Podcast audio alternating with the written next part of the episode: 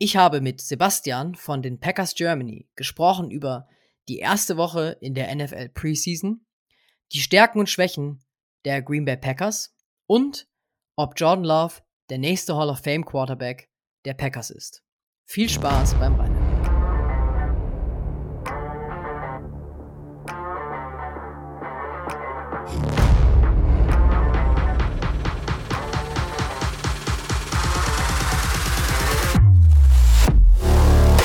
Schwarz, Rot, Purple and Gold. Der Minnesota Vikings Podcast mit Gianni und Freddy. Und damit herzlich willkommen zu einer neuen Folge Schwarz, Rot, Purple and Gold. Wir befinden uns äh, mitten in der Offseason immer noch. Äh, es hat schon nicht Meaningful Football gegeben, aber schon Football gegeben und dementsprechend sind unsere Division Previews. Ähm, wir schauen auf die NFC North. Äh, ja, Gegner, Kontrahenten, die wir jedes Jahr natürlich treffen, ähm, sind natürlich von mehr Bedeutung und schon mit mehr Infos jetzt gespickt. Ich freue mich ganz besonders, dass Sebastian von den German Packers heute mal wieder zu Gast ist. Grüß dich. Hallo. Wie geht's dir? Wir haben uns ja schon zum Draft gehört. Hat sich da einiges getan jetzt seitdem, oder? Ja, weiß ich gar nicht. Also so krass viel hat sich nicht getan. Also zum Beispiel in der Free Agency war jetzt bei uns nicht viel los. Ich weiß gar nicht mehr, wann wir genau aufgenommen hatten, ob da jetzt äh, glaub, im das, Mai rum oder sowas. Ja, ja die, da schon die, die Verpflichtungen durch waren. Aber bei uns ist da zum Beispiel jetzt nicht viel passiert und sonst, ja. Also viel am Roster hat sich nicht verändert, äh, aber naja, natürlich mit der, mit der Preseason kommt schon ein bisschen die Lust. Ähm, ja, steigt auf jeden Fall. Äh, auch, auch für mich, der ja ein bisschen in Fantasy Football drin ist, zum Beispiel auch, da geht's jetzt auch los mit Ligen finden. Ich bin ja auch im, im Orga-Team von der Liga, wo wir jetzt dann äh, die Leute mhm. eingeladen mhm. haben und so weiter. Also da, da kommt jetzt gerade auch ein bisschen die Vorfreude raus, aber ja, wie gesagt, so viel Neues bezüglich den Packers, na, weiß ich gar nicht, ob es gibt, aber das sehen wir dann vielleicht noch. Ich wollte gerade sagen, da schauen wir gleich nochmal im Detail drauf. Bei uns geht es auch jetzt am Sonntag schon los mit, der, mit dem Draft. Ähm, von daher bin ich mal gespannt. Genau, es ist jetzt natürlich dann schon ein bisschen was passiert seitdem. Schauen wir gerne nochmal gemeinsam gleich drauf. Ähm, bevor es um die Packers geht, ähm, noch kurze News ähm, zu den Vikings. Ähm, einerseits natürlich das Spiel gegen die Seahawks äh, letzte Woche. Wir waren einer der ersten Teams, die in der Preseason ran mussten. 13 zu 24 gegen das verloren. Aber da möchte ich einfach nochmal ein paar Sachen highlighten, ähm, die mir gut gefallen haben, die vielleicht noch ein bisschen verbesserungswürdig sind. Nummer eins, ähm, Flores Defense, Brian Flores hat ein bisschen mehr Blitzing reingebracht, äh, sah ganz schön aktiv auch aus. Und ähm, vor allem ein physischeres Spiel hat man bei den Vikings gesehen. Das hat mir schon sehr gut gefallen, trotz des Ergebnisses. Vor allem in der ersten Halbzeit eben. Ähm, da haben die Seahawks wenig zustande gebracht. Ähm, wir haben unsere Starter eigentlich mehr oder weniger alle geschont. Ähm, vor allem die offensiven Stars. Ähm, gab ein witziges Bild. Kirk Cousins hatte einen Helm auf an der Sideline, aber keine Pads. ähm, weiß nicht, was das auf sich hatte, weil ich glaube, in die Pads zu kommen dauert ein bisschen. Ich glaube nicht, dass er da hätte einen Snap gemacht. Nick Mullins und Jaron Hall, unser Rookie, ähm, haben sich die Snaps geteilt, waren beide mehr oder weniger durchwachsen, muss man sagen. Wobei es einen wunderschönen Touchdown auf Nick Muse gab. Und das ist auch eine der Duelle in der, in der, in der Offense. Johnny Mond und Nick Muse, unser Rookie Tight End, ähm, hat dann den Touchdown gefangen sah schon sehr gut aus. Ivan Pace Jr. sollte man noch herausheben. Ähm, der ist so ein bisschen unser, ja, unser Sleeper aus dem, aus dem Training Camp. Ähm, undrafted Free Agent Rookie. Ähm, und der ja, mausert sich so ein bisschen zum Geheimkandidaten, dass der vielleicht mehr Snaps dieses Jahr bekommen könnte. Also von daher äh, Obacht Packers-Fans. Und Ty Chandler, unser Running Back, ähm, ja, der hatte 70 Total Yards, 15 Touches, 3,7 Average und O'Connell hatte gesagt, und das trotz Plays, wo eigentlich immer falsch geblockt wurde. Also der hat schon ein sehr, sehr gutes Spiel gemacht. Der ist auch so ein kleiner, kleiner Winner. Ähm, Louis Sean und Brian Asamoah muss man an der Stelle auch nochmal erheben äh, oder erwähnen, ähm, dass die so ein bisschen schwieriger es hatten. Ähm, von denen erwartet man mehr. Gerade Louis Sean jetzt natürlich nach der Verletzung und auch Brian Asamoah letztes Jahr eher verletzt gewesen, äh, große Teile der Saison. Von denen muss man mehr erwarten, weil sie einfach ein hoher Draft-Pick waren. Ähm, First- und Second-Rounder. Aber ähm, ja, die Jungs brauchen einfach noch ein bisschen Zeit. Ich hoffe da noch ein bisschen drauf und vertraue noch ein bisschen drauf. Ansonsten zwei Verpflichtungen. Wir haben Linebacker, Veteran Tanner Vallejo ähm, geholt von den zuletzt Cardinals. Er ist, äh, ja, wird wahrscheinlich starker Rotationsspieler für uns sein, hinter Jordan Hicks, Brian Asamoah eben und Troy Reader ähm, und vor allem im Special Teams zu, zu Hause sein. und dann eben noch brandneu reingekommen. Wir nehmen hier am Montagabend schon auf. Ähm, ich hoffe, ich spreche den Namen richtig aus. Eigentlich ist es immer Freddys ähm, Part. Ähm, Chukwuma Oko Rafor, Offensive Tackle, Nigerianer, zuletzt bei den Pittsburgh Steelers, ähm, ehemaliger Third Rounder von 2018. Den haben wir heute verpflichtet. Ähm, zeigt so ein bisschen, dass es in der O-Line noch ein paar Baustellen gibt. Ähm, wir haben William Quenqueo gewaved, der jetzt verletzt war. Von daher sind das die klassischen Off-Season-Verpflichtungen jetzt im Training Camp und in der Preseason, wo die Leute natürlich dann um die Roster-Plätze kämpfen. Das soll es gewesen sein. Erstmal ähm, zu den Vikings. Ähm, vielleicht da noch eingeschoben. Freddy ist im Urlaub, von daher bin ich heute mit Sebastian alleine. Ähm, und die Frage direkt an dich, Sebastian: Wie siehst du denn die Preseason? Ist das was, wo du dich drauf freust oder ist das eher was, wo du so denkst, so, hm, ja, kann man mal, so wie für mich irgendwie so die Länderspiele im Fußball, die schaue ich mir nicht wirklich an. Wenn sie mal laufen, irgendwie an einem Grillabend, irgendwie der Fernseher läuft noch weiter. Ähm, so schaue ich zumindest Fußball-Länderspiele. Wie ist es für dich in der Preseason? Ähm, ja, es ist schwierig zu sagen.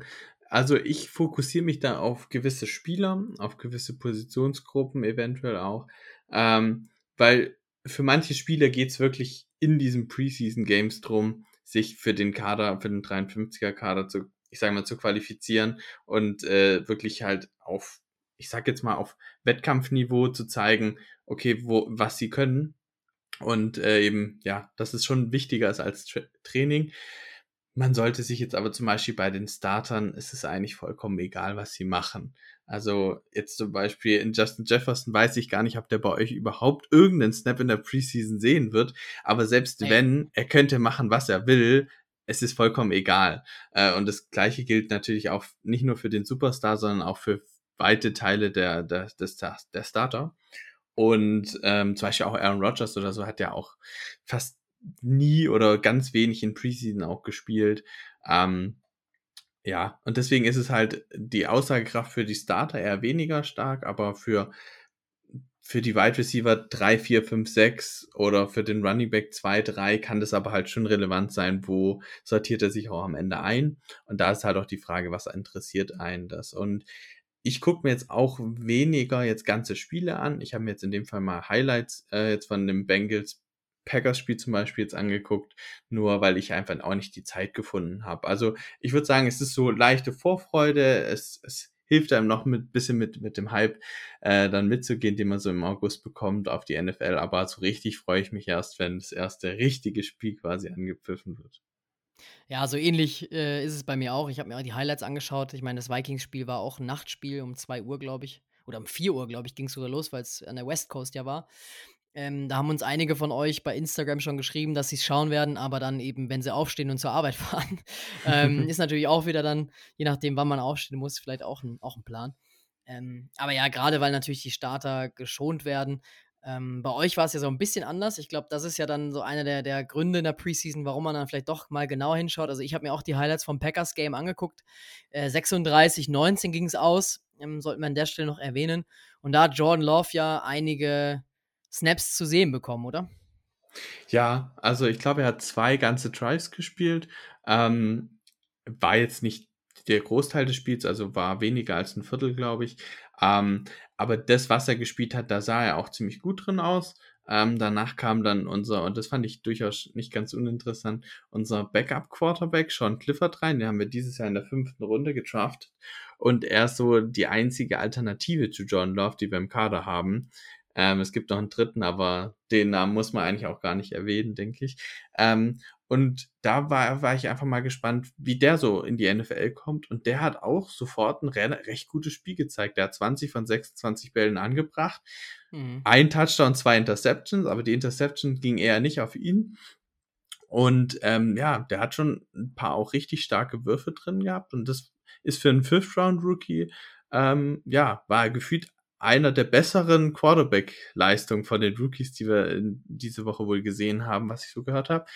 Ähm, dann gab es noch ein paar Receiver, die man erwähnen kann, die einen guten Tag hatten. Samari Touré, zu dem man für später wahrscheinlich noch. Dontavius Wicks, der war auch äh, Rookie dieses Jahr. Malik Heath, äh, auch äh, Rookie, ich glaube undrafted Free Agents in dem Fall, bei uns jetzt gewesen, hatte auch ein gutes Spiel. Ähm, Ja, defensiv hatte unser Rookie-Cornerback Carrington Valentine ein richtig starkes Spiel. Ähm, und ja, wahrscheinlich so die, der größte Name von dem Spiel war Emmanuel Wilson. Sechs Carries für 111 Yards. Der hatte einen 80 Yard äh, Rushing Touchdown und insgesamt zwei Touchdowns auch gemacht. Also aus seinen sechs Carries wahnsinnig viel gemacht und war so die Nummer in den nächsten Tagen. Wer ist der?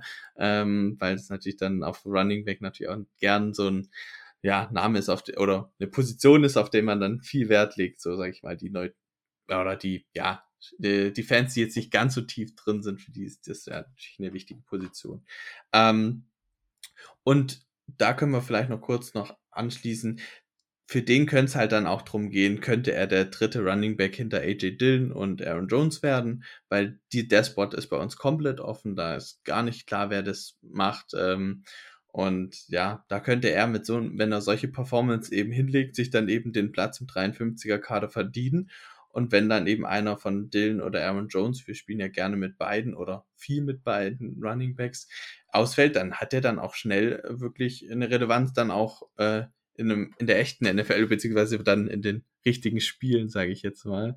Ähm, ja, also das ist ein Name, auf den man gucken kann, ähm, den man jetzt mal in den nächsten Spielen auf jeden Fall noch weiter beobachten sollte, ob er eben den Nummer 3 Spot kriegt, aber viel mehr kann man jetzt aus dem Spiel auch nicht rausnehmen. Bei den Bengals hat zum Beispiel auch Joey Burrow gar nicht gespielt, sondern Trevor mhm. Simeon und Jake Browning. Das muss man halt zum Ergebnis auch noch dazu sagen. Also Ergebnisse sollte man sowieso von den Preseason-Spielen nicht zu hoch hängen.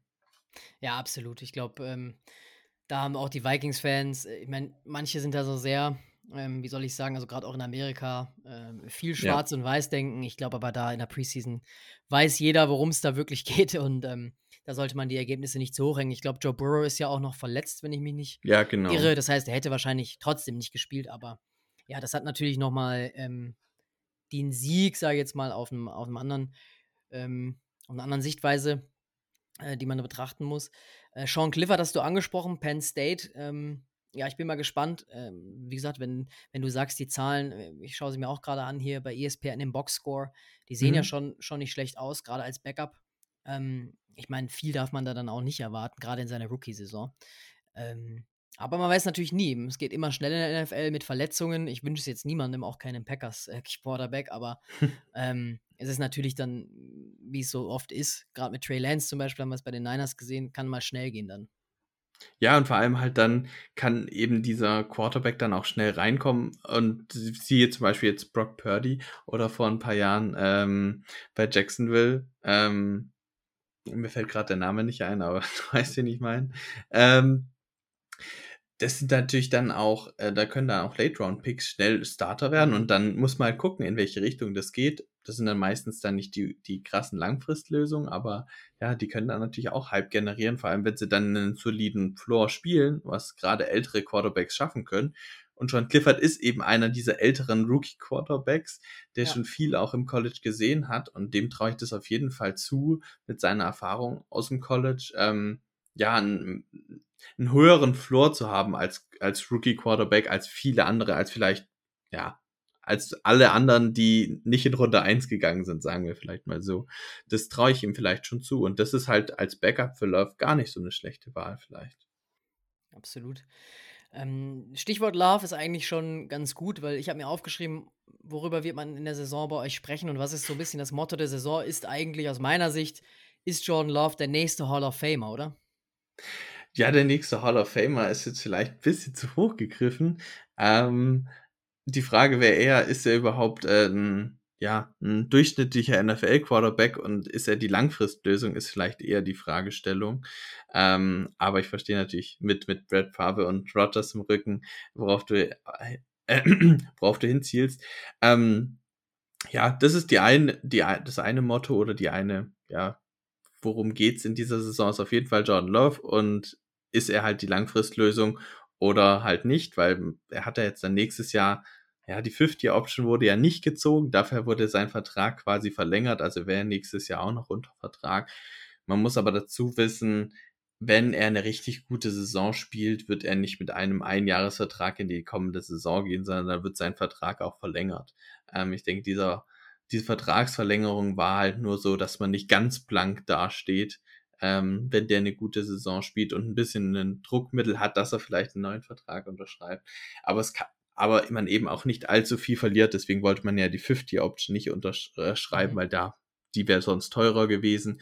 Ähm, dass man halt gesagt hat, okay, äh, man will sich eine gewisse Flexibilität lassen, wenn der halt ne, dieses Jahr nicht so stark spielt. Also es ist auf jeden Fall die große Frage und drumherum, da werden wir jetzt wahrscheinlich auch noch häufig drü äh, drum sprechen bei dieser Folge, ist das Team einfach extrem jung aufgestellt, ähm, mit viel Potenzial an einigen Stellen. Ähm, aber wie gesagt, man hat ganz wenig Veterans. Es haben uns auch viele Leute verlassen. Es ist wirklich ein richtiger Umbruch, der jetzt auch mit Rogers in den Kader gekommen sind. Also da kann ich gleich nochmal auf die, auf das Thema, ja, was ist so passiert vielleicht oder in der Offseason, was sind mhm. die wichtigsten Verpflichtungen drauf eingehen, später nochmal, was dazu kam, aber was weggegangen ist, sind ja zum Beispiel Allen Lazar und Randall Cobb auf Wide Receiver. Äh, einer der besten Tight End Blocker der Liga mit Mercedes Lewis ist zum Beispiel auch gegangen. Äh, der langjährige Tight End Robert Tonyan ist zum Beispiel gegangen. Also da ist gerade auch auf offensiver Seite schon viel Erfahrung gegangen und äh, wiederum so gut wie gar keine Erfahrung dazu gekommen. Beide zu den Bears, wenn ich mich nicht täusche, oder? Wir hatten letzte Woche unsere Bears-Preview-Folge. Ähm, ja, da war ich auch kurz äh, überrascht, dass die ja beide in Chicago gelandet sind. Nee, die beiden Titans sind genau in Chicago und die beiden Wide Receiver sind natürlich zusammen mit Aaron Rodgers bei den Jets. Ja. Also, äh, ja, da gibt's viel Wiedersehen gefühlt. Ähm, ja, da war ja auch lange die Frage, ob Lewis auch zu Rodgers geht, aber dann wurden es letztlich die Bears. Ähm, ist auf jeden Fall für die Bears eine sinnvolle Verstärkung. Lewis, bei von denen weiß ich es zumindest nicht so ganz genau, aber naja. Ja, nochmal auf Jordan Love äh, zu kommen ich meine, auf denen wird natürlich, muss man sagen, äh, von denen hängt so ein bisschen auch ab. Ähm, ich will jetzt gar nicht zu viel Last auf seine Schultern hieven, aber ich glaube, von ihm wird viel von eurer, eurer Saison und eurem Erfolg abhängen, so glaube ich zumindest. Ähm, was glaubst du denn, wird Matt LaFleur machen in seiner Offense, ähm, um ihm zu helfen? Dass er, dass er gut reinfindet, dass er vielleicht auch die, ja, diese, man sagt ja im Football so schön, ähm, diese Smoothness, diese, dieses Flüssige in seinem Spielverlauf, ähm, relativ schnell umsetzen kann. Ja, also gerade bei Love ist die Konstanz ähm, und der Rhythmus sicherlich das Wichtigste, weil das ist seine größte Schwäche. Ähm, er hatte schon auch im College, war er einfach ein krasser Highlight-Player, ähm, wo auch viele gesagt haben, nach den Highlights, das ist der Spieler mit dem größten Potenzial aus der Draft-Class. Ähm, wiederum hatte der aber auch Szenen oder Interceptions, wo man sich gesagt hat, ey, er sieht Defender nicht, er hat ganz schlechte Würfe drin. Und da war halt die Frage, okay, wie, wie kriegt er das zusammen in, in, der NFL kombiniert? Äh, was kann er davon zeigen und kriegt er diese Konstanz mehr hin? Und jetzt konnte er bisher noch nicht viel spielen und sich nicht viel zeigen. Deswegen ist das sicherlich auch immer noch die Frage, die so über ihm hängt. Ähm, und was ja Lafleur dafür machen kann. Lafleur ist eigentlich, kommt ja aus dem San Francisco Kyle Shanahan Tree mit äh, auch viel Play-Action, viel auch das Running Game ja. äh, hilft und unterstützt, auch die Wide Receiver oder das Passing Game. Ähm, und die Schule hatte er eigentlich. Und als er zu den Packers kam, war das so ein bisschen, da sind zwei Welten aufeinander geprallt mit Aaron Rodgers, der eine ganz andere Offense spielt, ähm, bei der er ja selber viel auch improvisieren will. Das war ihm ja immer besonders wichtig und da wurde so ein bisschen das Agreement getroffen, dass ja Aaron Rodgers eben auch viele Plays bekommt, wo er improvisieren kann, wo er so ein bisschen die Entscheidung trifft, in welche Richtung das Play laufen wird und weniger vom Playbook vorgegeben wird. Und das wird jetzt sicherlich nochmal deutlich anders sein. Da wird der Coach, also Matt LaFleur, nochmal deutlich wichtiger sein und der, das Game Script wird nochmal wichtiger sein. Ähm, und eben noch mehr, äh, ja, quasi die Richtung aufzeigen, in die es gehen soll. Und dann ist halt die Frage, wie kriegt Love das umgesetzt? Ich denke, wir werden noch mehr Play-Action auch sehen. Ähm, wir werden viele zum Teil kurze Pässe sehen. Ähm, eben auch viele Fakes vielleicht. Ich würde mir auch wünschen, viel mehr Motion, weil das mhm. hatten wir in, der ersten, in den ersten zwei Saisons, glaube ich, unter Lafleur mit Rogers gesehen, dass recht viel kam. Also mehr als wir gewohnt waren, weil vor Lafleur gab es das Gefühl gar nicht unter McCarthy. Ähm, dann aber letztes Jahr ist es doch ziemlich eingeschlafen. Da haben wir sehr wenig Motion gesehen und wir haben jetzt eben auch viele schnelle Spieler, zum Beispiel Christian Watson bietet sich da auch viel an für Motion, dass er eben auch freie Releases bekommt und dann schnell mit seiner Speed äh, tief gehen kann. Also das, da würde ich mir sehr viel oder da wünsche ich mir sehr viel. Da kann man jetzt aber halt noch nicht genau sagen, wie es dann letztlich aussieht, weil man kann sich das als Fan oder als Experte gern schön malen, wie man es gerne hätte. Wie es dann letztlich auf dem Feld aussieht oder was dann davon kommt, das werden wir erst ab dem ersten Spiel sehen, weil auch in der Preseason wird da noch nicht alles verraten. Ja, ich glaube auch, ähm, ich stimme dir da definitiv zu, was das ganze Precept-Motion angeht ähm, und Play-Action. Das war ja auch immer wieder was, was wir unter Kirk Cousins bei uns in Minnesota sehen. Ähm, ich meine, Kirk Cousins hat natürlich eigentlich schon so eine gewisse Konstanz. Das ist das, was ihn auszeichnet.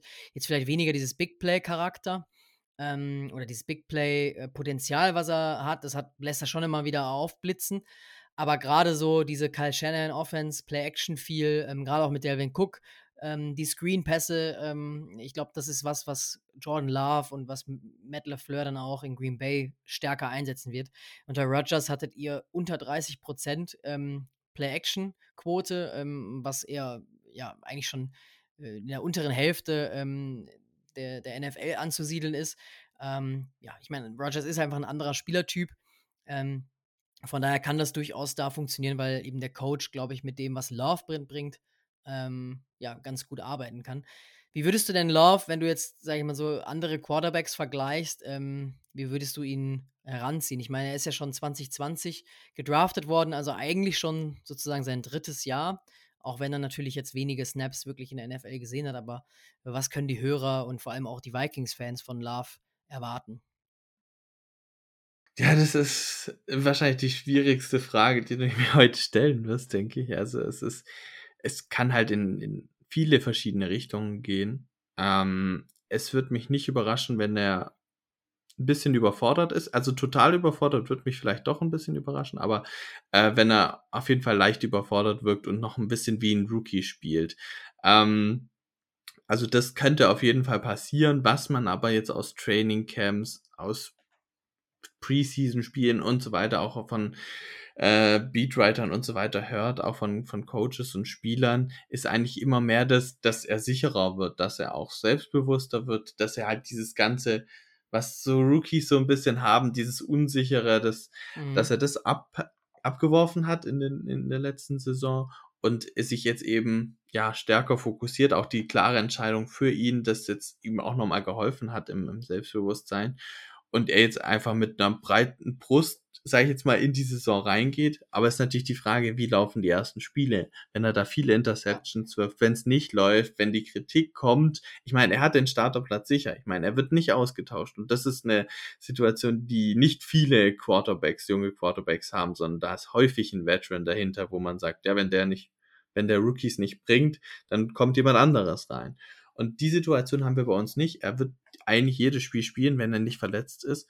Ähm, daher kann er sich viel erlauben, aber ich glaube, wenn es halt nicht gut läuft, dann zieht ihn das in den Sog, der ihn nur weiter mhm. runterzieht und dann wird es halt auch wahrscheinlich nichts mehr.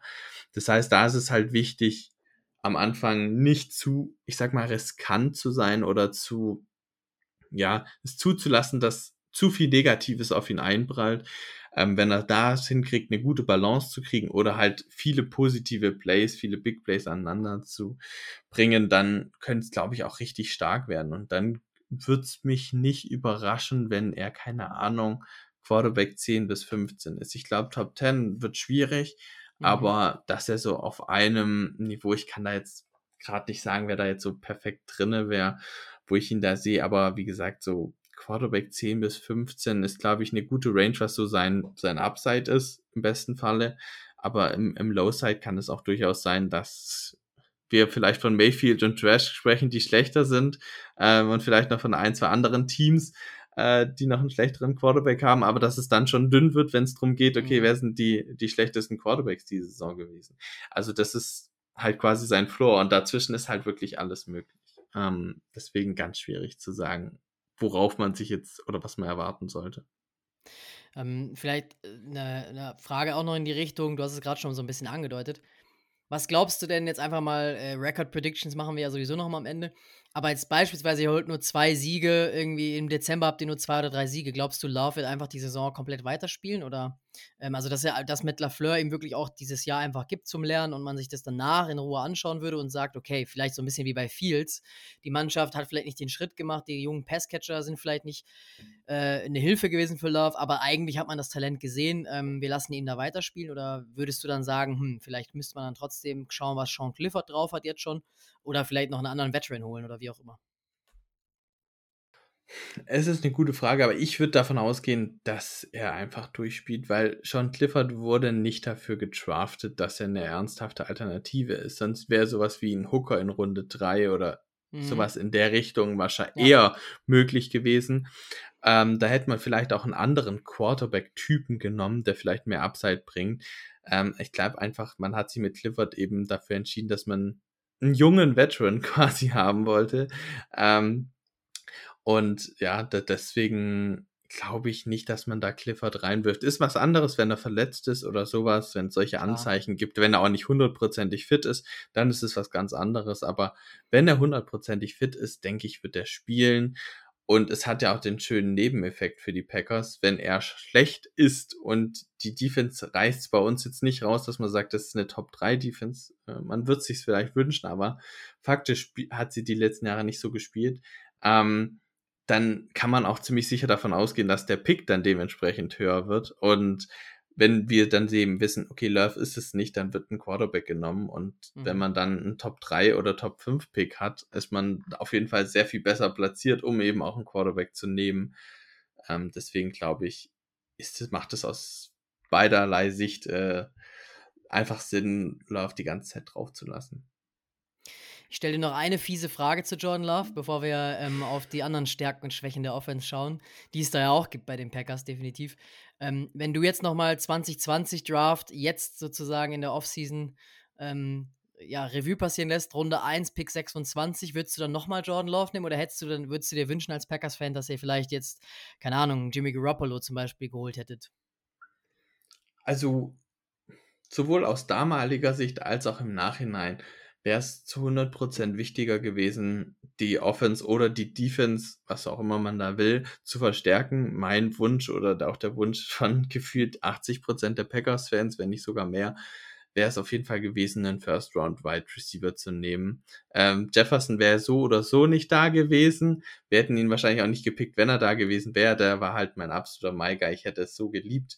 Ähm, aber es gab ja auch noch andere Alternativen, die dann in Runde 2 gegangen sind. Ich glaube, ein Ayuk und ein mhm. Higgins waren im selben Jahr, wenn ich mich jetzt nicht ganz täusche. Ja, und genau. Ich schaue gerade. Ja, wobei ein Ayuk, der ist tatsächlich eins vor Love gegangen. Ach so, ja. Ähm, und dann ist erstmal, dann T. Higgins waren 33, Michael Pittman Jr. an 34, also in Runde 2 dann schon. LeVisca Chenault, ähm, das waren dann so die, die dann hinterher gekommen sind. Ähm, ja. Aber ein Jalen Hurts zum Beispiel. ja, gut, das ist ja jetzt was anderes, aber ähm, wenn man jetzt einfach sagt, zum Beispiel jetzt T. Higgins oder Nayuk in dieser Offense zusammen noch mit Adams, der damals noch da war, das wäre einfach nochmal stärker gewesen und vielleicht hätte man es dann zumindest mal in Super Bowl geschafft, ähm, was man, was uns ja so nicht vergönnt war. Und hätten wir diesen einen Teil äh, Ring geholt, wäre das auf jeden Fall viel mehr wert gewesen, egal wie mhm. die Situation jetzt wäre und welchen Quarterback wir jetzt hätten. Ähm, ich glaube, da hängen immer noch viele Packers-Fans, dass deswegen der Pick nicht so sinnvoll war. Ähm, ich verstehe aber, warum er ihn gemacht hat, weil das Jahr davor war eben Rogers echt nicht gut. Ähm, so ein bisschen wie jetzt im, in diesem letzten Jahr, wo man gesagt hat, boah, er ist halt nicht dieser Top 10 Quarterback, mit dem wir, der unsere Offense trägt. Ähm, und so war das in dem Jahr auch und man wollte halt eine Absicherung haben. Und Love war halt vielleicht nicht ganz der richtige Spieler, weil der eben auch noch Zeit brauchte, um sich zu entwickeln. Und dass es jetzt so viel Zeit wurde, weil Aaron Rodgers danach wieder einen MVP-Jahr, glaube ich, hatte. Oder war es das danach? Aber ich glaube, es war direkt die An als Antwort ja. ein MVP-Jahr. Ist halt dann natürlich maximal unglücklich für Love. Und dann, dass er dann nochmal ein MVP-Jahr dranhängt, ob verdient oder nicht, aber äh, macht's halt, ist halt super unglücklich für Love gelaufen. Und ich glaube, da wäre auch zum Beispiel jetzt, wie du angesprochen hast, ein Herz, wäre in derselben Situation. Ähm, deswegen, ja, also im Nachhinein auf jeden Fall hätte man lieber was anderes gepickt. Aber jetzt müssen wir halt gucken, was wir von Love haben. Und jetzt sehen wir eben das Jahr. Und ich meine, wenn der sich jetzt zu einem Top 10 oder zu einem ja, mhm. Quarterback 10 bis 15 entwickelt, hat sich der Pick halt schon mal mehr gelohnt, auch wenn man halt in der Vergangenheit dann andere Möglichkeiten hat liegen lassen. Aber da hat man jetzt wenigstens den Quarterback für die Zukunft gefunden. Und das ist halt jetzt die Hoffnung, die halt viele haben, dass sich der Pick so im Nachhinein doch noch irgendwie lohnt. Was gibt es denn in der Offense ansonsten für, für Stärken und vielleicht auch Schwächen, ähm, die für Love ja einerseits eine Stolperfalle sein könnten, aber auch Support? Ja, also fange ich mal mit dem Support an. Das ist, ähm, das wollte ich eigentlich schon beim Thema, was könnte Love unterstützen sein, halt das Running Game. Also Aaron, Ron, Aaron Jones und AJ Dillon sind ein sehr gutes Running Back Duo. Ähm, vielleicht jetzt, also ja, auch Aaron Jones würde ich sagen, wirklich einer der Top Running Backs der Liga. Vielleicht jetzt nicht Top 3, Top 5, aber direkt dahinter kommt der dann schon. Ich glaube, der war ja auch im, im Running Back Ranking von Adrian Franke und Christoph Gröber nicht allzu äh, niedrig gerankt. Vor allem auch äh, Running Back, ähm, ob man da jetzt, äh, das, auch die Downset Talkerer sowieso, aber das sieht man einfach auch in der NFL. Ja. Ob man jetzt Nummer 5 hat oder Nummer 15 oder Nummer 25, vielleicht sogar noch. Ähm, sagen wir mal so, das ist dann vielleicht nicht der Riesenunterschied. So ähnlich sind wir ja auch die Richtung gegangen, Delvin Cook nicht zu resignen, einfach zu hoffen, dass Madison Top 20 Potenzial hat und das wird wahrscheinlich für die Offense reichen. Ja, ähm, aber trotzdem hat halt Aaron äh, Jones tatsächlich einfach auch noch Qualitäten, auch im, Passing-Game, die halt nicht viele Running Backs mitbringen und die ihn eben dann doch ein bisschen drüber setzen. Und deswegen sind wir einfach auch noch froh, dass auch mit ihm verlängert worden ist, weil da war ja auch die Frage, äh, übernimmt dann AJ Dillon ganz. Ähm, und wenn man jetzt zum Beispiel EPA per Play guckt, also Expected Points, ähm, also so ein bisschen eine Advanced Metric, da waren wir letztes Jahr, ähm, ja, da waren die Eagles und die Ravens natürlich nochmal viel besser, aber wir waren mhm. mit den Giants, den Steelers und den Falcons, ähm, ja, und den Panthers und Chicago quasi wirklich, äh, ja, quasi Top 3, Top 5 oder Top 7, so in dem Bereich Rushing Offense. Und ja, und das eben in, in, damals noch in Kombination mit Aaron Rodgers und jetzt eben mit Jordan Love. Und ich glaube, das wird sich auch nicht viel ändern, aber da ist unser großer Vorteil eben unsere Offensive Line und die ist auch nach wie vor richtig gut. Ja. Mit David Bakhtiari, da ist natürlich die Frage, wie lange bleibt der noch? Das, das wäre nämlich zum Beispiel ein Trade-Kandidat vor der Trade-Deadline in Woche 8. Ob der dann noch geht, das wäre ein herber Verlust. Aber wenn man sieht, in den ersten fünf Wochen stehen wir eins und vier, wäre das auf jeden Fall ein Kandidat, der dann gehen könnte. Das wird uns aber dann natürlich schwächen. Aber auch mit, mit Elton Jenkins, äh, auch Josh Myers auf Center hat mir zumindest immer sehr gut gefallen. Wir haben jetzt letztes Jahr einen Rookie gehabt, Zach Tom heißt der. Das ist auch jemand, der schon echt richtig gute Ansätze letztes Jahr gezeigt hat und der dieses Jahr noch stärker wirkt, ähm, auch jetzt in der Preseason extrem gut war in dem Spiel gegen die Bengals. Und der könnte halt mhm. unser neuer Right Tackle werden, beziehungsweise wird er ziemlich sicher zu Beginn sein. Und wenn der sich da richtig stark weiterhin zeigt, ist es halt auch wirklich eine richtig gute Line, die ich auf jeden Fall Top 10 verorten würde. Ähm, Ob es für Top 5 reicht, wahrscheinlich nicht, aber so in dem Bereich fünf bis zehn. Und das ist halt natürlich schon ein starker Supportcast, den Love hat. Auf der anderen Seite sind negativ auf jeden Fall unsere äh, Passempfänger. Also ich hatte vorher mal angesprochen, ähm, wir haben keine Veterans und auf Wide Receiver ist das halt wirklich der Fall. Also wenn man sich jetzt mal anguckt, wen wir da haben, wir haben Watson, letztes Jahr Rookie, Romeo Dubs, letztes Jahr Rookie, Jaden Reed, dieses Jahr Rookie, Dontavius Wicks, dieses Jahr Rookie, Bo Melton, letztes Jahr Rookie, Samari Touré, letztes Jahr Rookie und dann füllen wir auf mit Rookies von diesem Jahr. Also da ist kein Spieler dabei, der mehr als, der mehr als eine Saison schon gespielt hat in der NFL. Und auf Titan sieht's recht ähnlich aus. aus. Wir haben da Luke Musgrave, dieses Jahr Rookie, zweite Runde und Tucker Craft, dritte Runde dieses Jahr. Und Tyler Davis war so unser ja etwas erfahrener Titan, von Fans nicht so geliebt, ehrlicherweise, aber vom Coach sehr. Und der hat sich jetzt gegen die Bengals einen Achillessehnenriss zugezogen, wird die ganze Saison verpassen. Ähm, und ja, dahinter wird es dann also auch eher wieder Rookie-mäßig. Also da haben wir wirklich nur Rookies oder Zweitjahrspieler drin. Und das ist halt natürlich ein extrem großes Risiko und ein, ich sag jetzt mal, ein Rookie Quarterback ist ja Love nicht, ähm, aber so können wir ihn eigentlich vergleichen. Mhm.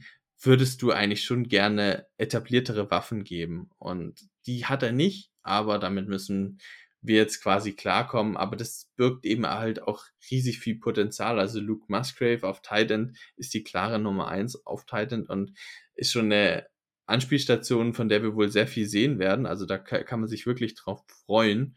Ähm, und Watson hat mir letztes Jahr auch richtig, richtig gut gefallen in seinem Touchdown-Stretch. Ja, war der sehr, sehr stark. Ist halt die Frage, ob er dieser Boom- or Bust-Player bleibt, der letztes Jahr war, oder ob er auch da mehr Konstanz reinkriegt und vielleicht noch ein Name, auf den man dann vielleicht noch achten sollte. Oder sollen wir da später drauf eingehen? Romeo Dubs finde ich äh, auch noch richtig gut. Aber das, wie gesagt, können wir gleich noch machen. Sehr gerne. Ähm, du hast es sehr gut zusammengefasst. So ähnlich sehe ich es eigentlich auch. Also ich meine, die O-Line und auch, ja, die Passcatcher können auch eine Stärke werden, aber es ist einfach noch, ähm, und ich glaube, das fasst so ein bisschen die, die Offense, generell die Packers, aber auch gerade die Offense am meisten zusammen, wenn man einfach sagt, Wundertüte, oder? Also wenn man wirklich ja. sagt, man weiß nicht, was kriegt man, äh, es kann alles sein. Äh, so ähnlich sieht auch meine Record Prediction für euch aus, ohne zu viel zu verraten. Ähm, aber ja, je nachdem natürlich, was da auch zu erwarten ist. Ich meine, Christian Watson, Romeo Daubs, ähm, können natürlich äh, Top-Receiver werden jetzt im zweiten Jahr. Die haben sehr, sehr viel Potenzial gezeigt. Ähm, hängt natürlich auch viel von Lauf dann wiederum ab. Also es ist so ein bisschen so, ein, so eine Kette. Ich meine, äh, so eine starke O-Line, wir haben es gesagt bei uns in den News. Wir sind da auch noch auf Tackle immer auf der Suche ähm, nach Tiefe bei uns im Kader. Ich glaube, ähm, da sind wir definitiv neidisch. Wir haben jetzt auch keine schlechte Line mehr, so wie es früher war. Ein Brian O'Neill ist auch wieder ähm, im Training Camp jetzt ähm, Snaps bekommen bei den Vikings. Ähm, Christian Derisaw ist eine Light Tackle.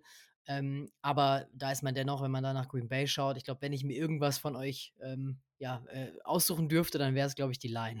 Oder zumindest, sage ich mal, David Bakhtiari, ähm, Elton Jenkins. Also ich glaube, gerade auch ein Center, das ist immer so eine Position bei uns, Josh Meyer. Ähm, da sind wir immer so ein bisschen schwächer aufgestellt, sagen wir mal. Lass uns doch mal auf äh, die Defense schauen. Ähm, das ist auch was, was sich so ein bisschen, das haben wir auch schon gemerkt in unseren Division Previews und auch bei den Vikings, durch die ganze NFC North eigentlich zieht. Irgendwie, ähm, auch so habe ich das Gefühl, letztes Jahr war die Packers Defense, ähm, ja, wurde eigentlich immer stark gemacht, weil es die Jahre davor natürlich immer sehr, sehr ähm, zuverlässig war, ein sehr, sehr zuverlässiger Teil des Rosters. Ähm, aber auch da hat man nicht so das bekommen, was Packers und auch andere Fans erwartet haben, oder? Ja, also in dieser Defense steckt sehr, sehr viel Kapital drin, allen voran Draftkapital. Also wir haben hier einen Savage, einen Jair Alexander, einen Russian Gary, einen Quay Walker, einen Preston, nee, einen Devonta Wyatt, einen Kenny Clark, das sind alles First Rounder gewesen.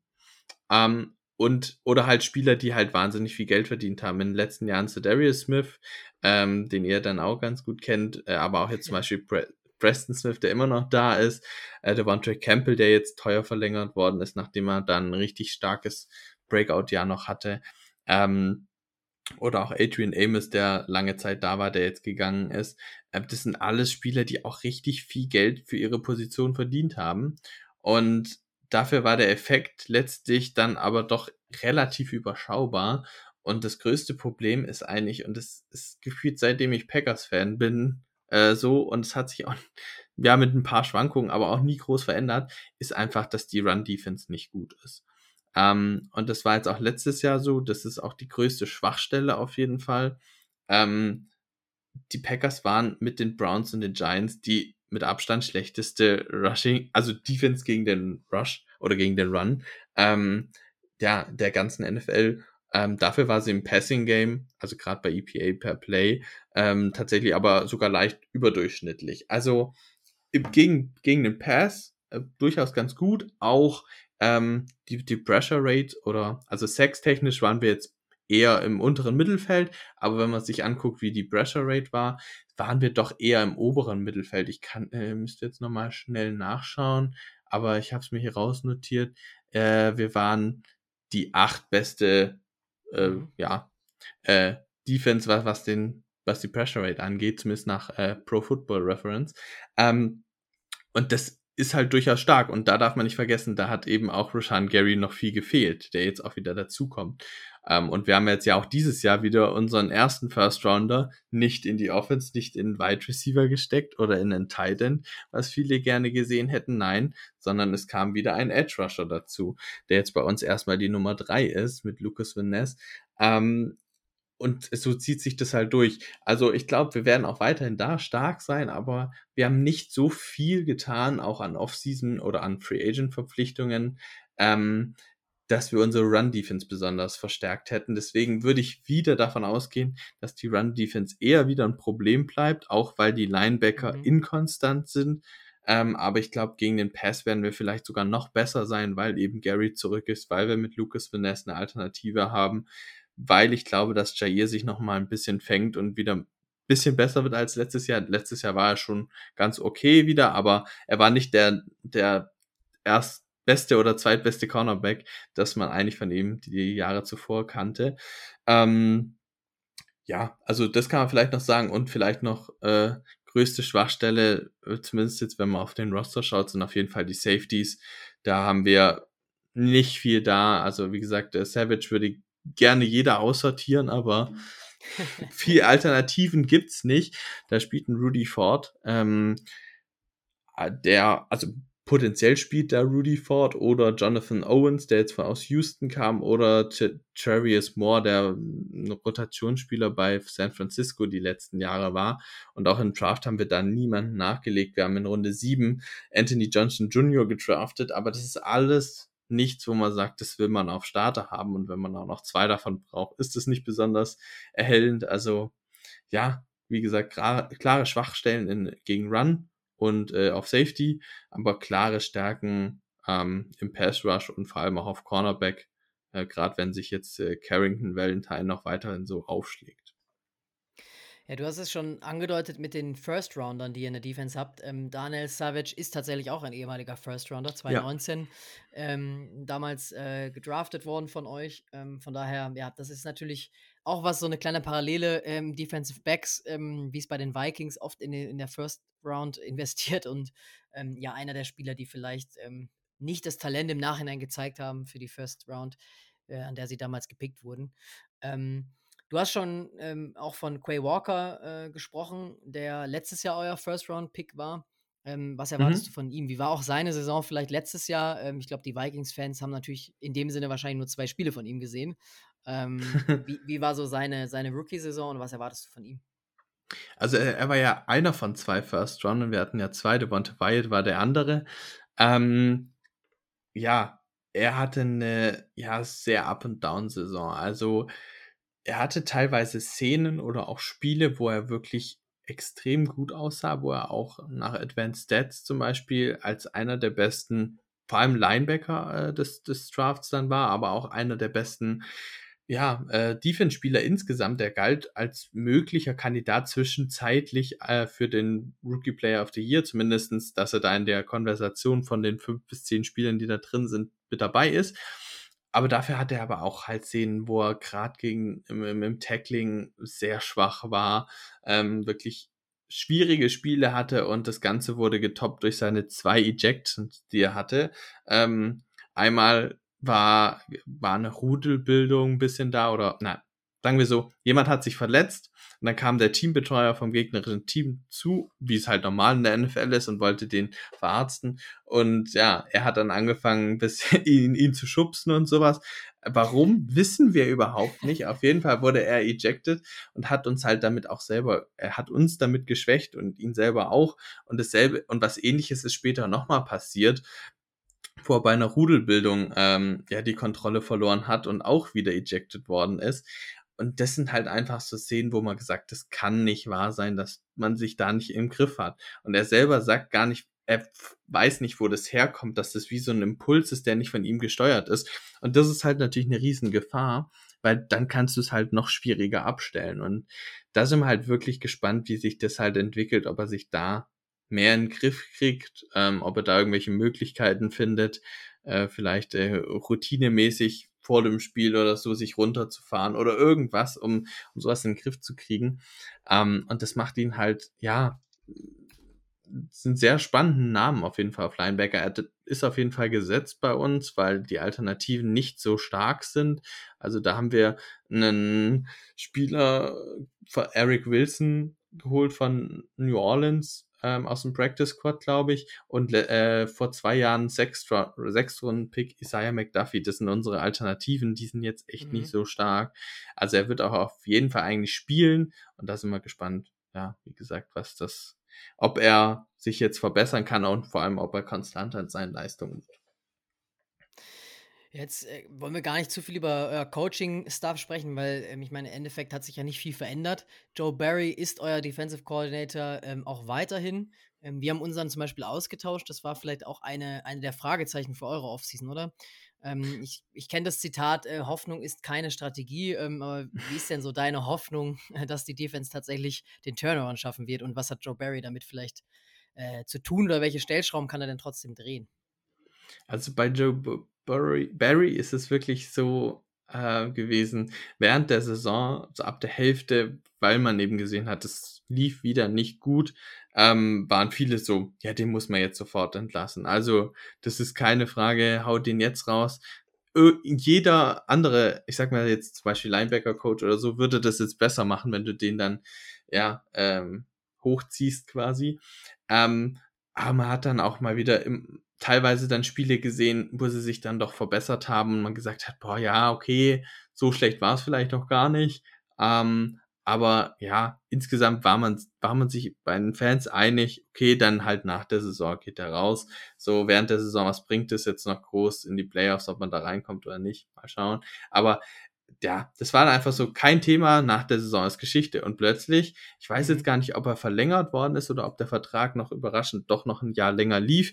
Man ist eigentlich davon ausgegangen, man müsste ihn nicht mal kündigen, weil der Vertrag ausläuft. Auf jeden Fall ist er jetzt immer noch da und ähm, der Vertrag läuft dieses Jahr auch noch weiter. Und das hat natürlich alle Fans schockiert, wie das passieren kann. Es wird halt auf jeden Fall das Jahr sein, wo er auf Prüfstand steht, wo er nochmal die Chance bekommt, die Defense in den Griff zu kriegen. Und wenn das nicht klappt, denke ich, wird es auch auf jeden Fall seine letzte Saison sein. Ähm, ich meine, das Gute für uns ist jetzt, in dieser Saison geht es wahrscheinlich eben nicht darum, in die Playoffs zu kommen oder da weit zu kommen. Es ist jetzt nicht das Jahr, wo wir die krasse Defense brauchen und wenn sie nicht funktioniert, tauschen wir es eben aus. Aber es ist halt schade, dass man in den letzten Jahren, wo es drauf ankommt, nicht, nicht hingekriegt hat, den, einen guten Defense Coordinator hinzustellen, der mit diesen vielen ja, Ressourcen, die man reingesteckt hat, eben auch das hinzukriegen, was man sich ja gehofft hat, nämlich, dass man eine richtig krasse Defense und Aaron Rodgers hat, der die Offense selbst einen Floor gibt. Und das war die Hoffnung, seitdem Matt LaFleur da ist, dass man das hinkriegt und man hat es nicht hingekriegt. Ähm, deswegen, ja, wir bleiben auf jeden Fall, ähm, schauen natürlich gespannt auf eure Defense. Äh, Gerade wenn es natürlich gegen Jefferson und Co. geht, ähm, hoffen wir natürlich, dass eure Defense da nicht ganz so den Turnaround schafft. Ähm, so viel Rivalität muss da in der NFC North sein. Ähm, zu den Special Teams vielleicht, ähm, ich meine, in der Regel kommt es ja relativ kurz, je nachdem, ähm, was sich auf jeden Fall getan hat. Und was man erwähnen muss, ist natürlich euer Kicker, oder? Weil äh, da ist nicht mehr Mason Crosby auf ja. dem Feld. Also Mason Crosby war jetzt seit, ich glaube, 2007, vielleicht sogar noch länger, äh, bei uns der Kicker. Also wirklich eine Ewigkeit und äh, es gibt nicht viele Kicker, die so lange überhaupt in der NFL sind. Also generell Spieler, die so lange natürlich auch in der NFL sind. Also ja. das ist schon extrem selten. Und dann auch noch bei ein und demselben Team wurde nie ausgetauscht, wurde nie gecuttet, was man ja heute heutzutage häufig mitkriegt, ein Kicker wird gecuttet und kommt dann vielleicht auch wieder. Nee, er war immer da. Ähm, und das war halt schon was Besonderes. Und es war auf jeden Fall ein Teil des Umbruchs, war eben, dass diese Ära mit Mason Crosby zu Ende gegangen ist. Ähm, und ich finde, die Special Teams sind bei uns durchaus nicht ganz unwichtig. Also, die waren in den letzten Jahren gerade gegen San Francisco häufig irgendwie das Problem in den Playoffs. Ähm, und dann hat man sich ja letztes Jahr Rich Besacia geholt, ähm, der davor der Head Coach von den Raiders für ein Jahr war. Und der hat eben auch, ja, das hingekriegt, dass die Special Teams besser aussehen, dass wir endlich Special Teams Plays machen. Zum Beispiel Keyshawn Nixon hatte, sah mhm. aus wie einer der besten Returner der Liga letztes Jahr. Das war was, was wir schon lange nicht mehr gesehen hatten. Auch viele Special Teams Plays. Ich glaube, es gab auch den einen oder anderen geblockten Punt oder äh, geblocktes Feed Goal. Ähm, also auch auf der Seite waren sie richtig stark. Der Kicker war halt durchschnittlich, das musste man halt schon sagen. Mason Crosby war kein Top 10 Kicker. Ähm, aber war halt absoluter Durchschnitt und hat uns halt immer vor allem unter 50 Yard Feed Goals recht konstant reingemacht und auch die Feed, äh, extra Punkte recht konstant reingebracht. Und das ist halt was, was man von nicht vielen Kickern kriegt. Ähm, weil viele dann aus 50 Yards, 53 Yards, 55 Yards kein Problem, aber aus 36 verkacken sie manchmal. Und das war eben bei uns wichtig, dass das unter 50 klappt. Feed Goals von über 50 plus hat Mason Crosby ganz selten nur probiert überhaupt. Und warum ich das erwähne, ist, dass das bei Anders Carlson wahrscheinlich recht ähnlich ist. Also Anders Carlson war niemand, der im College darauf auf, aufgefallen ist, dass er ultra lange Feed Goals reingemacht hat, sondern er war eher der, der recht gute Quoten hatte unter 50 Yards. Ähm, auch hier muss man erwähnen, wir haben keinen einzigen Kicker aktuell im Kader, außer Carlson, also keinen mhm. Konkurrenten. Und das finde ich insofern ganz spannend. Ähm, als dass er halt auch nicht gut aussieht. Also im Training nicht, auch im, im, im Spiel gegen die Bengals hatte er ein verschossenes Fico und einen verschossenen Extrapunkt, glaube ich, wenn ich mich jetzt, wenn ich nicht ganz falsch liege. Ich kann hier nochmal reingucken. Ähm, nee, es waren zwei verschossene Extrapunkte. Mhm, ein Feed genau, hatte er gemacht. Hat er gemacht aus 45 Yards, glaube ich, ja. Genau, aber die Extrapunkte halt verschossen. Und das sind halt gerade die Sachen, die bei uns kritisch gesehen werden, befürchte ich. Und da bin ich halt sehr gespannt, wie lange man sich das noch anguckt und ob man dann eben in Woche zwei, drei schon recht früh reagiert, so wie ihr es damals mit eurem Karls, nachdem ihr ihn getraftet hat, gemacht hat und gesagt hat, nee, so geht's nicht weiter. Ähm, und dafür einen anderen holt. Ja, weil wir ich. Trauern, also wir trauern der Entscheidung noch so ein bisschen hinterher, wenn man sich Carlson anschaut in der NFL. Ja, ja. Ähm, hatte ich auch zwei Jahre in Fantasy, war eine sichere Bank, sagen wir mal so, in Las Vegas. Und der hat ja auch einen Dome. Ja ähm, dort in Vegas stehen. Jetzt bei uns auch ein, Dome. Mhm. Also Greg Joseph, mit dem sind wir nicht ganz so happy. Wobei er auch Progress macht. Ähm, der war jetzt ganz gut in dem Seahawks Preseason Game. Das sollte man an der Stelle auch nochmal erwähnen. Ähm, da war er nämlich bei 100 Prozent. Ja, da ist halt die Frage, ob wir denselben Fehler machen, wenn er eben ja seine eher schwächeren Leistungen weiterhin beibehält oder ob wir Aber, auf den genau, vertrauen. Ja, weil wir haben nämlich äh, jetzt ähm, einen Rookie geholt äh, von Georgia, Jackpot Lesney. Das heißt, wir haben da so ein bisschen Konkurrenz, das, was Freddy und ich uns eigentlich schon immer wünschen. Zumindest, dass Greg Joseph mal äh, ein bisschen Konkurrenz bekommt. Ich glaube, aus meiner Sicht ist es gesund, dass halt noch ein zweiter Kicker da ist, ja. ähm, die sich vielleicht auch abstimmen können. Vielleicht hat der eine oder andere eine Routine, auch wenn es jetzt ein Rookie ist und jetzt kein Max Crosby, äh, äh, Mason Crosby, sorry, ähm, den man sich dann vielleicht holen könnte und sagen könnte, hey, Greg Joseph, vielleicht kann er sich da noch was von abschauen. Ne? Ja, also das, das ist wirklich eine, eine recht spannende Personalie bei uns, ähm, wo, wo man halt schon drauf gucken muss, wie das funktioniert. Ähm, ja, was halt irgendwie, so wie das Ganze kann, wie, wie zum Beispiel auch bei den Wide Receivers ist. Wir haben da einfach kaum mhm. Konkurrenz, keine Veterans dazugeholt, auch ja, wie gesagt, auf Quarterback nicht. Und das fand ich schon sehr überraschend, dass man gesagt hat, man holt junge Leute und lässt sie halt auch spielen und packt da nicht mal Konkurrenz rein. Ähm, das finde ich halt dann schon, ja, überraschend. Das hatte ich mir nicht so vor der Offseason gedacht, dass es so laufen wird. Wenn man jetzt sich die äh, Units nochmal anschaut, ähm, was sind denn so vielleicht ähm, auch Namen, die wir noch nicht erwähnt haben, wichtigste Verpflichtungen und auch vielleicht Breakout-Kandidaten. Ähm, also müssen jetzt keine Namen sein, die wir noch nicht erwähnt haben, können auch Namen sein, über die wir schon gesprochen haben, logischerweise. Ähm, aber vielleicht nochmal Namen, die man als Vikings-Fan sonst seltener hört. Ja, also die wichtigste Verpflichtung, und das ist eigentlich äh, ja absurd, nach dem, was ich gerade vor zwei Minuten gesagt habe, aber die wichtigste Verpflichtung finde ich irgendwo schon auch Anders Carlsen. Also zumindestens, wenn man jetzt wirklich sagt, es geht darum, Spiele zu gewinnen, weil ich glaube schon, gerade wenn man sich unseren Spielplan anguckt, dass es viele enge Spiele geben wird. Ja. Und ich glaube, der Kicker könnte da sehr, sehr viel entscheiden. Ich meine, das kennt ihr vom letzten Jahr, wie entscheidend da ein Kicker sein kann in den engen Spielen. Ähm, und wenn der halt nicht performt und schlechte Leistungen liefert, dann hat man sich da falsch entschieden und dann war das eine wichtige Personalie, die man, sage ich jetzt mal, verkackt hat. Ähm, andersrum, wenn er stark spielt, ähm, dann war das eine wichtige Personalie, die gut funktioniert hat. Also ich würde sagen, wirklich eine wichtige Personalie, aber keine besonders gute Verpflichtung. Vielleicht. Also ich glaube, da, also so habe ich deine Frage nach der, der wichtigsten Personalie oder der, der wichtigsten Verpflichtung verstanden.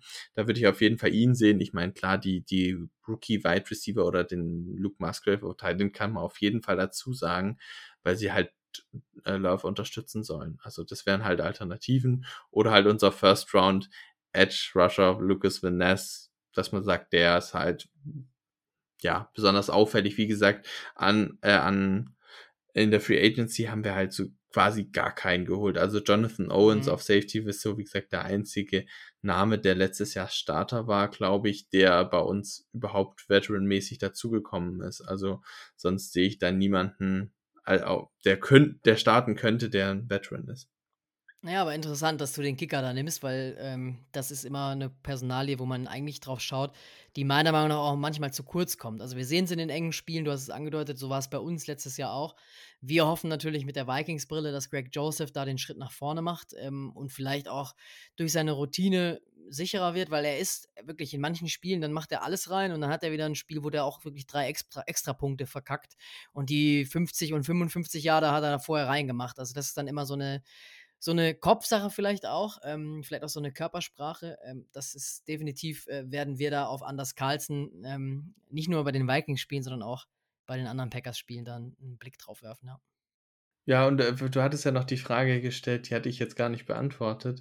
Was sind Namen so Breakout-Kandidaten? Und das ist halt aufgrund dessen, dass es so ein junges Team ist, ist es halt extrem vielfältig. Also ich könnte so viele Namen nennen, ähm, die ich interessant finde. Also deswegen meinte ich vorher, Romeo Dubs fällt mir hier ein, der war ein Fourth Rounder letztes Jahr ähm, und hatte sich da schon, hatte schon ein paar echt gute Plays gemacht und der war, also der sah jetzt auch im Training Camp und jetzt auch im Preseason-Spiel hatte er auch ein echt starkes Spiel. Es gab auch ein Joint Practice gegen die Bengals. Da gab es zwei richtig, richtig gute Plays von Love auf Romeo Dubs. Und ich könnte mir halt vorstellen, dass das eine Kombination wird, die überraschend gut ist. Die viele, die jetzt mhm. nicht bei den Packers drin sind, die sagen, boah, wo kommt der jetzt plötzlich her?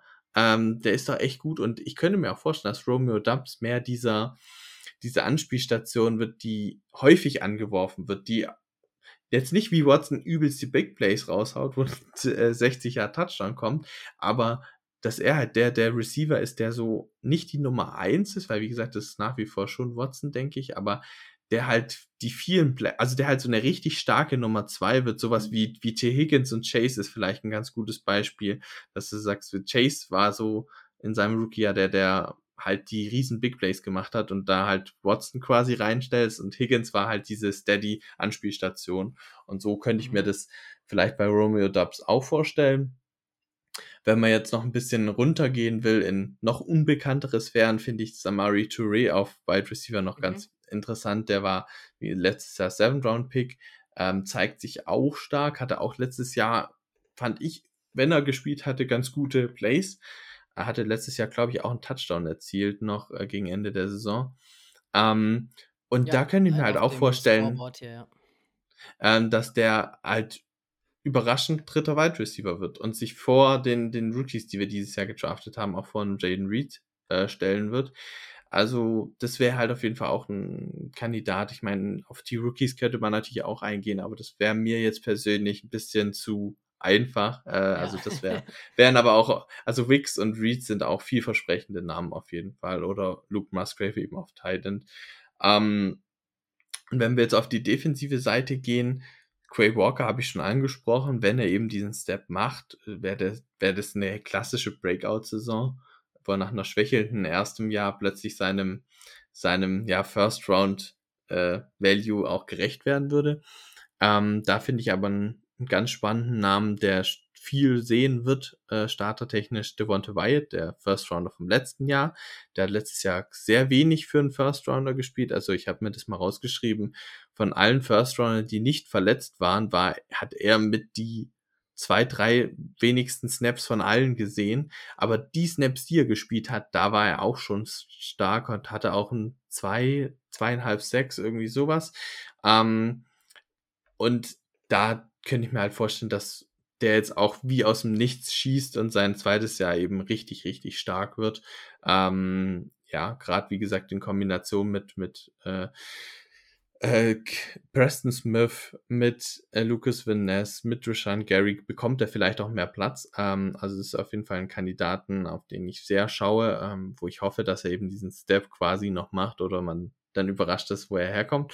Und ja, wer sich jetzt auch ein bisschen aufgedrängt hat, auch die Line, Jonathan Ford, Seven-Round-Pick vom letzten Jahr, der scheint auch äh, sich richtig verstärkt, äh, über die Offseason richtig verbessert zu haben, hat viel Lob bekommen vom Coach.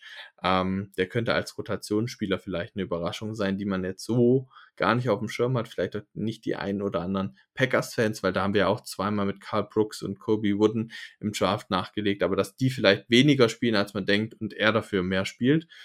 Äh, der war letztes Jahr nämlich ein Kandidat, wo jeder gedacht hat, der wird äh, vom Roster gecuttet und kommt auf den Practice Squad, aber wurde im Roster gelassen, damit man eben auch seine vier Jahre dann weiter behalten kann. Weißt du, als Rookie, wenn du ja nicht entlassen wirst, behältst du ja deinen Contract. Wenn du entlassen wirst, ja. verlierst du den ja.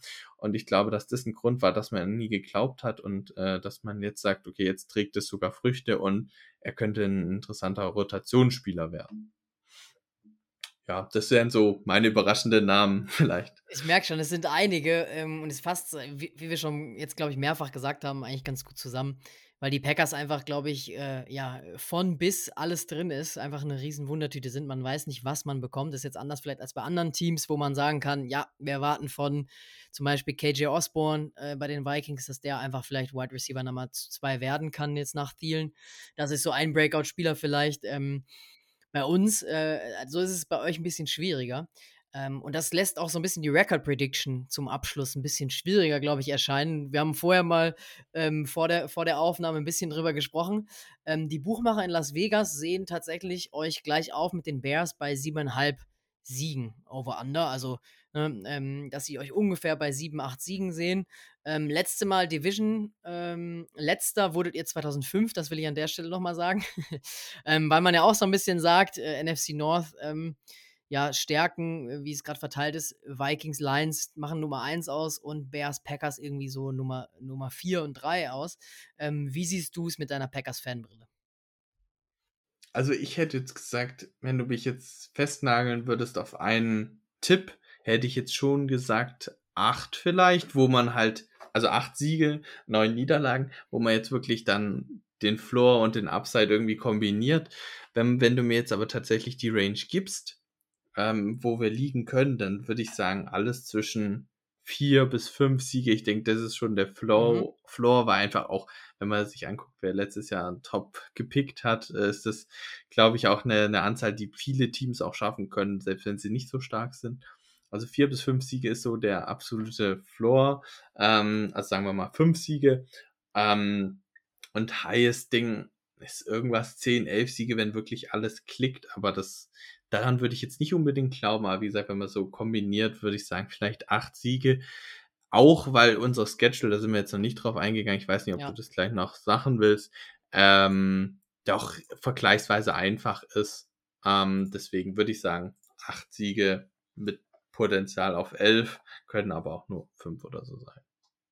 Genau so, habe ich es nämlich auch getippt. Ich habe tatsächlich gesagt, ähm, also gut, wenn es ganz schlecht läuft, vielleicht, ne, man weiß nie mit, mit, äh, mit John Love, kann auch sein, dass es so eine kleine ähm, Saison wie die Bears ist am Ende, dass nur drei Siege bei rumpurzeln. Aber ich habe euch auch tatsächlich mal realistisch so ein bisschen geguckt. Ich habe euch auch bei 8, 9 Siegen getippt, ähm, weil einfach der Schedule meiner Meinung nach ähm, schon sehr im Favor für euch ist. Ihr startet gegen die Bears und Falcons, auswärts wohlgemerkt, und dann kommen die Saints. Ähm, Würde mich nicht überraschen, wenn ihr da einfach 3-0 seid, wenn, wenn Love gut einschlägt und je nachdem auch, was die Bears machen. Falcons sind auch offensiv vielleicht stärker als letztes Jahr, aber defensiv ein Fragezeichen. Dann habt ihr ein paar schwere Spiele, ja, du hast schon gesagt. Ähm, Chargers, Chiefs kommen dann später noch, aber ihr spielt auch, so wie wir auch, gegen die Buccaneers, äh, gegen die Rams spielt ihr zum Beispiel, gegen die Panthers, dann ja nochmal gegen die Bears am Ende. Also, ich glaube, ihr habt da schon fünf, sechs Spiele drin, die eigentlich man gewinnen sollte. Oder an einem, sagen wir mal so, wenn Jordan Love zumindest, sag ich mal, einen gewissen Floor hat, ähm, gewinnen solltet. Aber natürlich auch schwierige Spiele drin und da kann alles sein. Also ich kann mir gut vorstellen, dass ihr gegen die Steelers, Chargers äh, und vielleicht auch einmal gegen uns oder Giants gewinnen werdet. Ähm, da weiß man natürlich nicht, was man von den Teams auch bekommt. Ähm, dementsprechend ja. ist die Prediction natürlich an der Stelle ein bisschen schwierig. Ähm, auch Broncos zum Beispiel, gegen die spielen wir auch. Ähm, da weiß man natürlich gar nicht, was man jetzt mit dem neuen Coach, äh, äh, äh, ähm, hilf mir kurz, ähm, äh, Sean Payton. Genau, richtig. Ich wollte gerade Sean McVay sagen, da war ich gerade noch bei den Rams nämlich. Deswegen, ähm, der andere Sean, ähm, da weiß man natürlich gar nicht, was man bekommt. Also ich glaube, da ist wirklich alles drin bei euch. Ähm, ich habe es am Ende, ich glaube, ich sehe euch am Ende dann auf der 3 vor den Bears. Ich glaube, Lions und Vikings ähm, holen dann doch noch mal ein, zwei Siege mehr. Ich glaube aber, dass es wirklich eng werden könnte in NFC North dieses Jahr. Ähm, und auch bei den Packers. Ich wünsche es, ich glaube, alle Vikings-Fans da draußen in Purple and Gold wünschen sich natürlich ganz klar, dass äh, Jordan Love nicht euer nächster Franchise, aber auch nicht euer nächster, vor allem nicht euer nächster Hall of Famer sein wird, weil das wäre für uns natürlich ähm, die Sektkorken, die da geknallt sind, nach, nachdem äh, Rogers zu den Jets gewechselt ist, endlich aus der NFC North raus. Würde es uns allen, äh, glaube ich, sehr traurig machen, dann aus Vikings Sicht und vielleicht auch aus Lions Sicht. Ähm, aus Bears Sicht vor allem auch. Ja, aber die Bears, die sind ja selber noch im Rebuild, deswegen, ich glaube, wenn, wäre ärgerlich, ich glaube, bei den Lions ist dieses Jahr, nächste Woche kommt unsere Lions-Preview natürlich noch raus, bevor wir dann natürlich, äh, Freddy und ich, die große Vikings-Preview machen ähm, an der Stelle schon gesagt, aber ich glaube, aus Lions Sicht ist der Druck so ein bisschen da. Und wenn dann jetzt überraschend irgendwie die Packers den, die Division gewinnen, obwohl die niemand auf dem Zettel hatte, ich glaube, dann sind wir natürlich einerseits andere selber schuld, aber ich glaube, dann, das wäre eigentlich so typisch Lions schon wieder. ja, das stimmt. Hast du denn ähm, vielleicht noch zum Abschluss ähm, eine kleine Bold Prediction? Ähm, die Frage ist immer so ein bisschen natürlich, äh, ja, kann in alle Richtungen gehen, kann ein Spieler sein, der vielleicht irgendwie eine besondere Statistik aufweisen kann auch rekordmäßig sein, kann auch Jordan Love beinhalten. Ähm, feel free. Boah, das finde ich jetzt super, super schwierig. Ähm. Hm, hm, hm, hm, hm. Ja, aber da habe ich mich jetzt tatsächlich gar nicht so drauf vorbereitet, ehrlicherweise. Ich habe es, glaube ich, im Vorfeld überlesen, dass die Bold Prediction kommt. Ja, spontan ähm, ist ja immer am besten eigentlich. Ja, ja, das, das stimmt. Natürlich. Was fällt dir ein, wenn du jetzt denkst, die Saison 2023, ähm, ich meine, natürlich kann natürlich auch negativ sein, aber ich denke, aus Packers Sicht äh, hast du eher eine positive. Ich sag mal so, wir haben zum Beispiel äh, gesagt, je nachdem, wie bold es ist, aber ähm, dass zum Beispiel äh, letzte Woche die Bears, dass die die NFC North gewinnen, hat unser Gast Mark letzte Woche gesagt. Das war dann eine sehr bolde Prediction, glaube ich. ähm, ja, was ich mir jetzt vielleicht ähm, rausgesucht habe, ist jetzt vielleicht nicht Record-wise, weil wir eben schon drüber gesprochen haben, dass so viel Verschiedenes passieren kann, dass ich das ja ein bisschen langweilig finde. Ähm, ich könnte mir vorstellen, dass wir überraschend viel Rushing im Vergleich zum Passing sehen. Einfach weil es bei uns dann besser läuft, ähm, beziehungsweise um halt Love ein bisschen zu unterstützen, dass wir noch mehr laufen. Auch Christian Watson ist ja letztes Jahr auch einiges gelaufen. Ähm, er hatte letztes Jahr zum Beispiel zwei Rushing-Touchdowns. Das darf man auch nicht vergessen. Ähm, man kann aber natürlich nicht sagen, dass wir mehr, mehr Rushing Yards als Passing Yards haben werden. Das wäre dann noch ein bisschen arg zu unrealistisch. Deswegen ist jetzt die Frage, wie man es genau macht. Also wir hatten letztes Jahr 2100 Yards Rushing und 3600 Yards Passing. Und ich würde sagen, dass sich diese Quote ähm, ja noch weiter Richtung Ausgeglichenheit äh, ja anpasst. Äh, sagen wir zum Beispiel 2500 Rushing Yards und 3000 Passing Yards vielleicht, sowas in der Richtung. Ähm, so eine Quote, dass das so ein bisschen meine Bold Prediction wäre, wenn man mich jetzt auch nicht auf eine Zahl festnagelt, weil das waren jetzt die vom letzten Jahr. Ich kann jetzt keine Prozentzahl jetzt aus dem Kopf sagen, was das dann wäre. Aber so vom bin ich mal gespannt. Ähm, die Bears sind natürlich auch Rushing-lastig, äh, sagen wir mal so. Ähm, aber ist auch definitiv dem Packers-Team zuzutrauen, weil, äh, wie gesagt, Wundertüte beschreibt, glaube ich, die Folge und auch die Saison der Packers ganz gut. Ja. Sebastian, vielen Dank, dass du dir die Zeit genommen hast. Äh, war mal wieder sehr ja, cool mit dir zu plaudern über die Packers. Ähm, macht immer wieder Spaß.